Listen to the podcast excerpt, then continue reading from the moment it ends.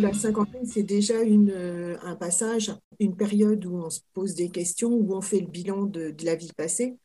Est-ce que j'ai envie de poursuivre ce que j'ai que j'ai fait jusqu'à maintenant? Est-ce que j'ai envie de changer quelque chose? Et donc là, à ce moment-là, on se pose la question qu'est-ce que je vais faire du reste de ma vie?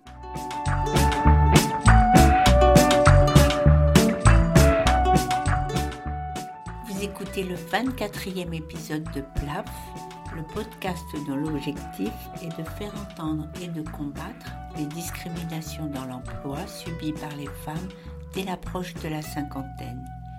PLAF, c'est l'acronyme de Place aux femmes fortes.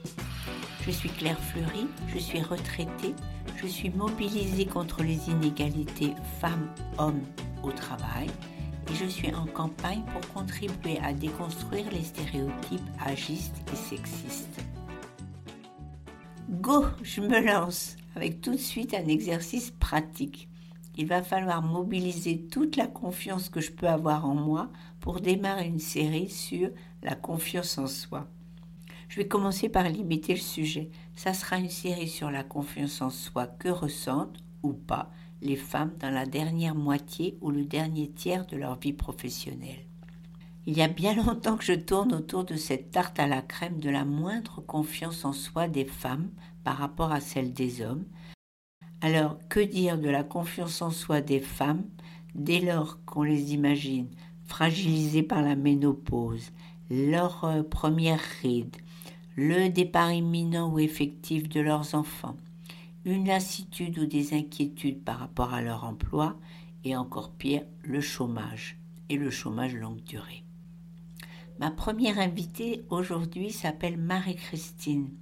Elle vient de prendre sa retraite après 38 ans d'exercice du métier d'infirmière, qu'elle a exercé dans des établissements très divers, puisqu'elle déménageait fréquemment pour suivre la carrière de son mari. Ce qui m'avait plu dans le texte très émouvant qu'elle avait écrit en réponse à notre appel à témoignage, c'était deux jolies expressions qu'elle avait employées. La première, j'ai transformé mon automne en printemps. Et la seconde, la chenille est devenue papillon. Autant vous dire que j'avais vraiment, vraiment envie d'en savoir plus sur son parcours. Alors vous allez l'écouter, c'est un parcours singulier et assez éprouvant, mais exemplaire à plus d'un titre. Alors quand tu racontes l'histoire de ta transformation dans ces dernières années, tu fais remonter l'histoire à un changement d'affectation. Euh, qu'est-ce qui s'est passé exactement?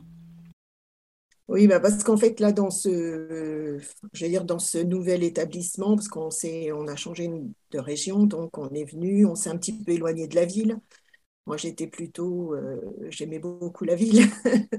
et puis, euh, je me suis retrouvée dans un tout petit établissement et euh, je me retrouvais pas trop dans ma profession. J'aimais beaucoup les situations d'urgence, j'ai travaillé surtout en soins intensifs et donc euh, voilà, j'aimais bien ça, j'aimais bien l'adrénaline.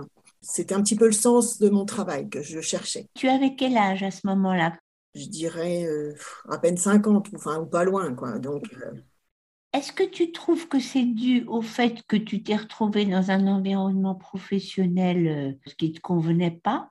Ou est-ce que c'était plutôt une réflexion plus profonde sur le sens de ton travail? Je pense que c'était plus profond, je pense. Oui, je pense que c'était aussi une interrogation euh, euh, personnelle. Parce que quand on arrive dans une nouvelle région, ben, il faut, s'adapter. Donc, euh, c'est encore, il faut retrouver des amis, enfin, et puis, et on, se pose beaucoup de questions à tous les niveaux, je pense. Comment je vais pouvoir retrouver de l'intérêt à la fois dans mon travail, peut-être aussi dans ma vie personnelle. Mais ce n'était pas la première fois que tu changeais de région. Et là, cette fois-là, ça a été particulier. Ça a été il y a eu quelque chose, un fait déclencheur. Je vais une journée euh, dans un colloque sur l'encadrement des étudiants. Et là, euh, l'intervention du, de, l'animateur, en fait, euh, qui parle de compétences, de pratiques réflexives. Voilà, m'interpelle en fait. Hein. Et donc voilà, il se lance un peu dans une réflexion philosophique sur l'image de soi. Enfin, donc ça parle de jugement par les autres, de la peur du rejet. Euh. Et puis là, du coup, je me dis, c'est quand même quelque chose qui a du sens pour moi. Et puis, je sais pas, je me dis, j'ai envie de faire comme lui, parce que alors franchement, enfin, sa, réflexion, c'était tellement, euh, ça, ça m'avait vraiment euh, captivé, quoi. Et, et donc, je, bon, après coup, je me renseigne, je regarde ce qu'il a fait, puis je vois qu'il a fait un master de, de, sciences de l'éducation à Aix-en-Provence. Et là, je me dis, euh, franchement, euh, enfin, c'est, ouais, c'est le rêve, quoi. mais, mais, il y a toujours un mais, quoi. C'est euh, un master, ça veut dire deux ans, deux ans à des centaines de kilomètres de chez moi, c'est pas possible, quoi. C'est pas, c'est, je peux pas faire ça. je me pose beaucoup de questions sur mes capacités, puisque je n'ai pas confiance en moi, évidemment. Et donc, euh, je me dis, mais euh, je ne peux, pas, euh, je peux pas prendre le risque de ne pas réussir. Que cette idée, elle passe, elle passe. Je, il se passe quelques années encore. J'ai du mal à te croire quand tu parles de quelques années. Donc, tu es resté plusieurs années avec cette idée de reprendre des études et en pensant que tu n'en étais pas capable. Mais comment tu as fait en définitive pour t'en sortir? Donc, euh, je me dis, il faut trouver quelque chose de plus raisonnable, quelque chose qui soit à ta mesure. Je me suis engagée pour faire quelques petites formations en éthique. Donc, j'ai fait des petites formations euh, dans le cadre de la formation continue. Et puis, donc, euh, voilà, j'ai rencontré des gens. Et puis, je me suis dit, ah, mais finalement, ils proposent ce qu'on appelle un diplôme interuniversitaire. Et là, bah, peut-être que je peux concilier à la fois ma vie personnelle, mon travail et puis cette formation.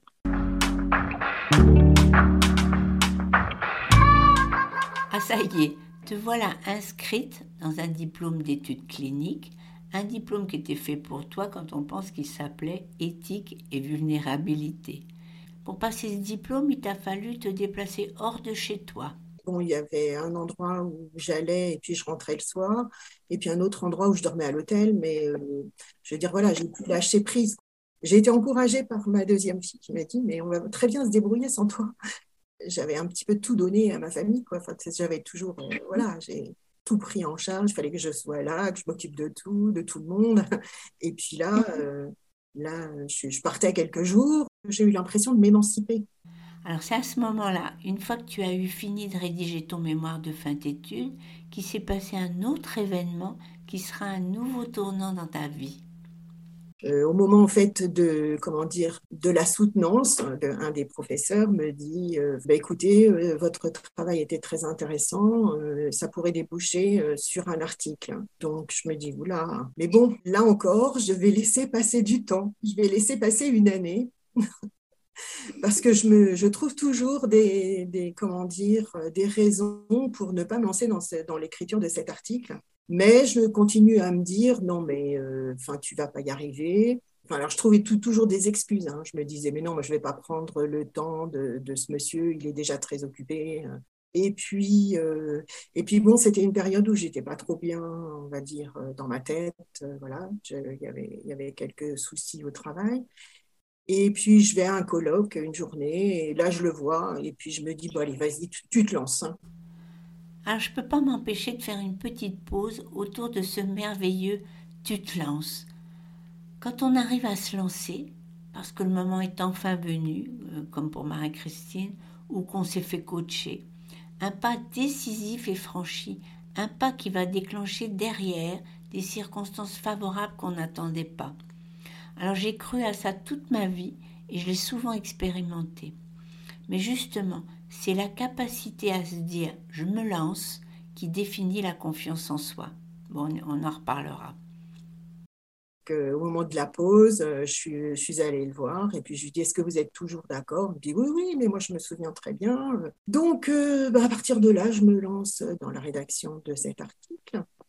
Et puis à chaque fois, voilà, quand je lui envoie, quand je lui soumets euh, le texte, il, ne me retourne que des compliments, en fait, toujours. Euh, c'est bon, euh, ce que vous faites, c'est formidable. Euh, c'est des choses qu'on m'a jamais dites, que ce que je fais, c'est bien. Enfin, si, on me l'a dit, mais... on te l'a souvent dit, mais tu n'étais pas en situation d'entendre. Oui, Oui, je pense que je pense qu'on écoute plus souvent les paroles qui sont négatives parce qu'elles nous blessent et donc elles laissent des traces. Mais je pense que voilà, cette personne, pour moi, c'était c'était quelqu'un que je mettais sur un piédestal. Hein. Donc forcément, le fait qu'il me dise des choses euh, qui soient positives à mon égard, ça m'a vraiment euh, mise euh, ben, en lumière, je dirais, quelque part. quand on, enfin, c'est pareil, je l'ai revu après une fois, et puis son, son attitude, c'était vraiment été très enthousiaste, quoi. Il m'a, m'a attrapé par l'épaule en disant, puis en disant à quelqu'un d'autre, voilà, c'est une, enfin, c'est une nouvelle auteure.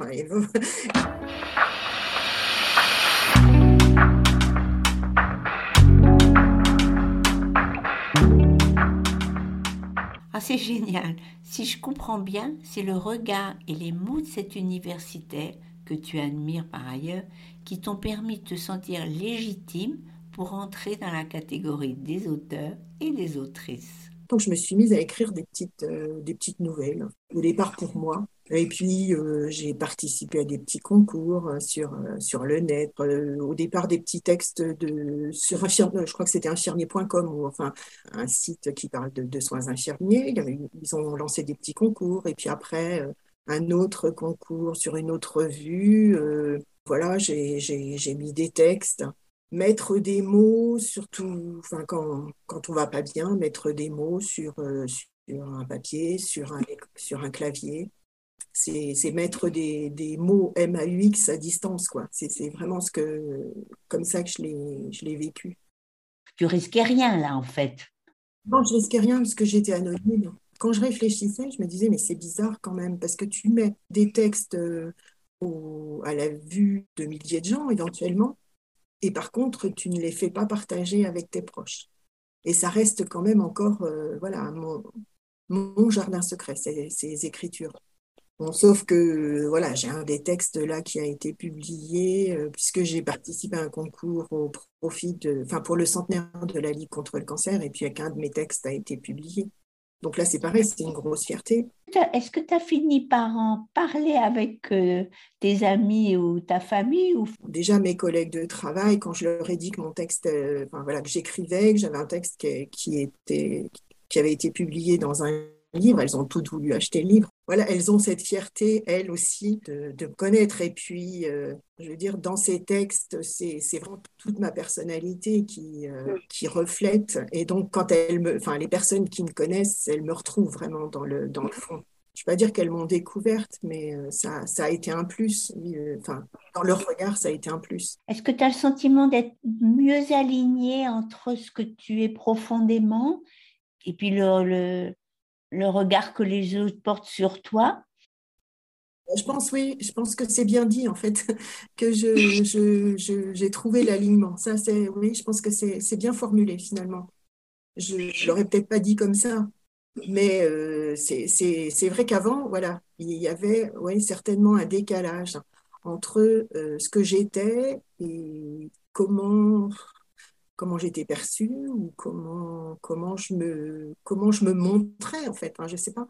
Mais c'est ça, en fait, le problème. C'est l'image, l'image que l'on a de soi, c'est celle que les autres perçoivent également. C'est vrai que quand on n'a pas confiance en soi, euh, on ne donne pas forcément une bonne image aux autres. C'est dans notre posture, dans notre façon de nous exprimer. Ce que je fais aujourd'hui, je ne l'aurais même pas fait il y a deux ans. Il m'a fallu toutes ces années toutes ces années où tu savais ce que tu voulais faire et que tu n'arrivais pas à prendre le risque, tu te disais qu'est-ce qui va se passer si je réussis pas? De toute façon, c'est même pas ça, c'est de se dire de toute façon, je vais pas réussir. J'en suis pas capable. Je suis pas capable. Quand on parle de cinquantaine, c'est pas la cinquantaine. Enfin, je pense que c'est toute une vie.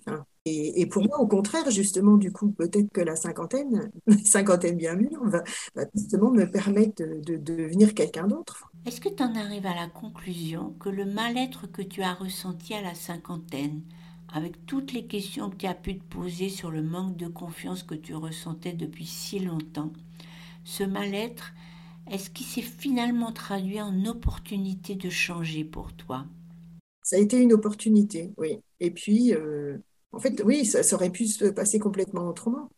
Parce que j'aurais pu m'enfermer et me dire non, mais bon, de toute façon, tu vas rien faire, tu vas pas bouger, tu vas rester dans tes, dans, tes, dans ton quotidien, dans ta routine. Et puis, et puis finalement, ben non, j'ai fait autre chose. et, voilà, je m'en étonne encore. Je m'en étonne encore. Je suis en train de, de, bâtir les fondations en fait d'une résidence secondaire, quelque chose comme ça. quoi. C'est euh, presque ouais, une deuxième, euh, je sais pas, ouais, une deuxième maison, construire une deuxième maison.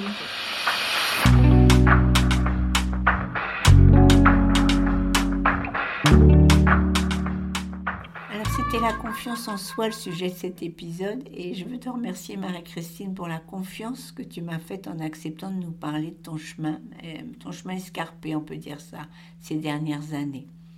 Mais je voudrais encore te poser une question un peu plus générale. À partir de ton expérience, est-ce que tu penses que la cinquantaine pour les femmes correspond à un tournant dans leur vie?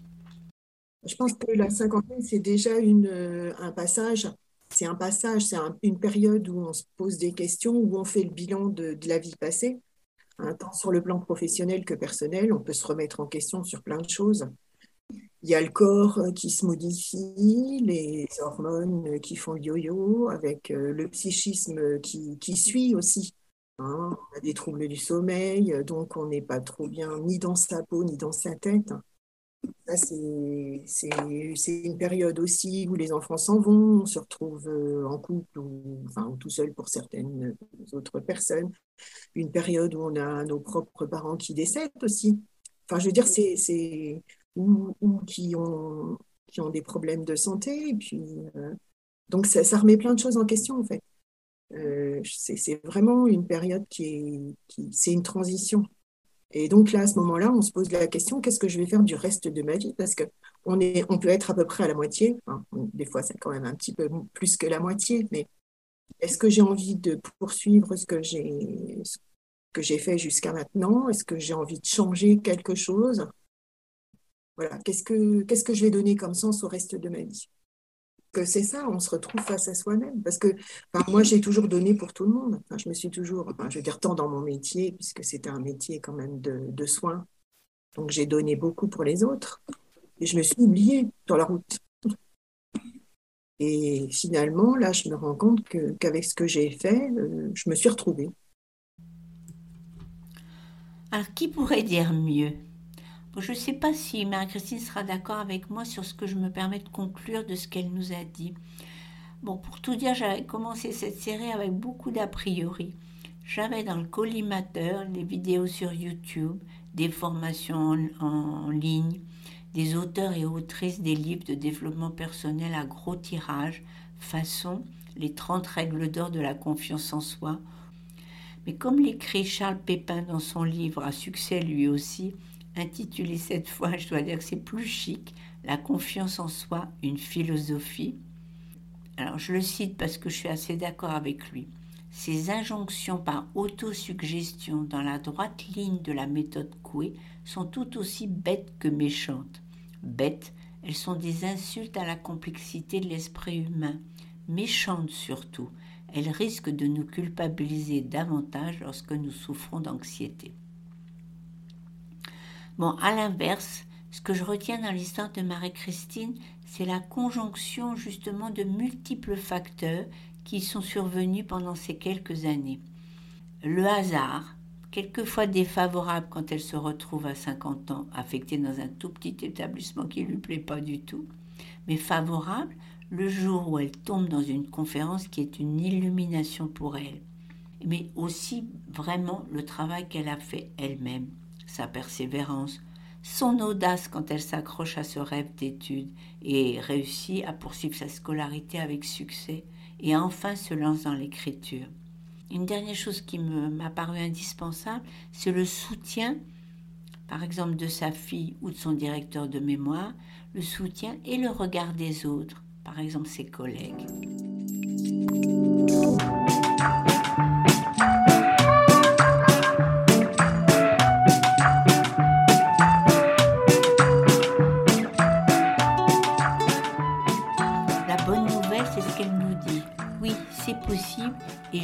Au tournant de la cinquantaine, période de transition et de soudaine disponibilité. c'est le bon moment. C'est ce que nous dira également mon invité du prochain épisode, Françoise Pourquoi. Françoise est coach professionnelle et accompagne, ah ben, c'est comme ça qu'elle le dit, elle accompagne les femmes de plus de 45 ans à retrouver kiff et fierté dans leur job. Quelques secondes encore pour vous rappeler que si vous aimez ce podcast et que vous utilisez Apple Podcast, vous pouvez lui mettre 5 étoiles. Il paraît que ça aide à se faire connaître. Personnellement, j'ai un peu de mal à trouver les fameuses 5 étoiles sur les podcasts que j'aime, mais vous ferez au mieux. Et je vous rappelle, même si c'est un petit peu compliqué pour moi de m'y tenir, mais je m'y tiens, que j'ai choisi le 8 pour mettre en ligne mes épisodes et que j'en fais 3 par mois, les 8, 18 et 28. Alors prochain épisode le 18 et j'espère vous y retrouver. À très bientôt.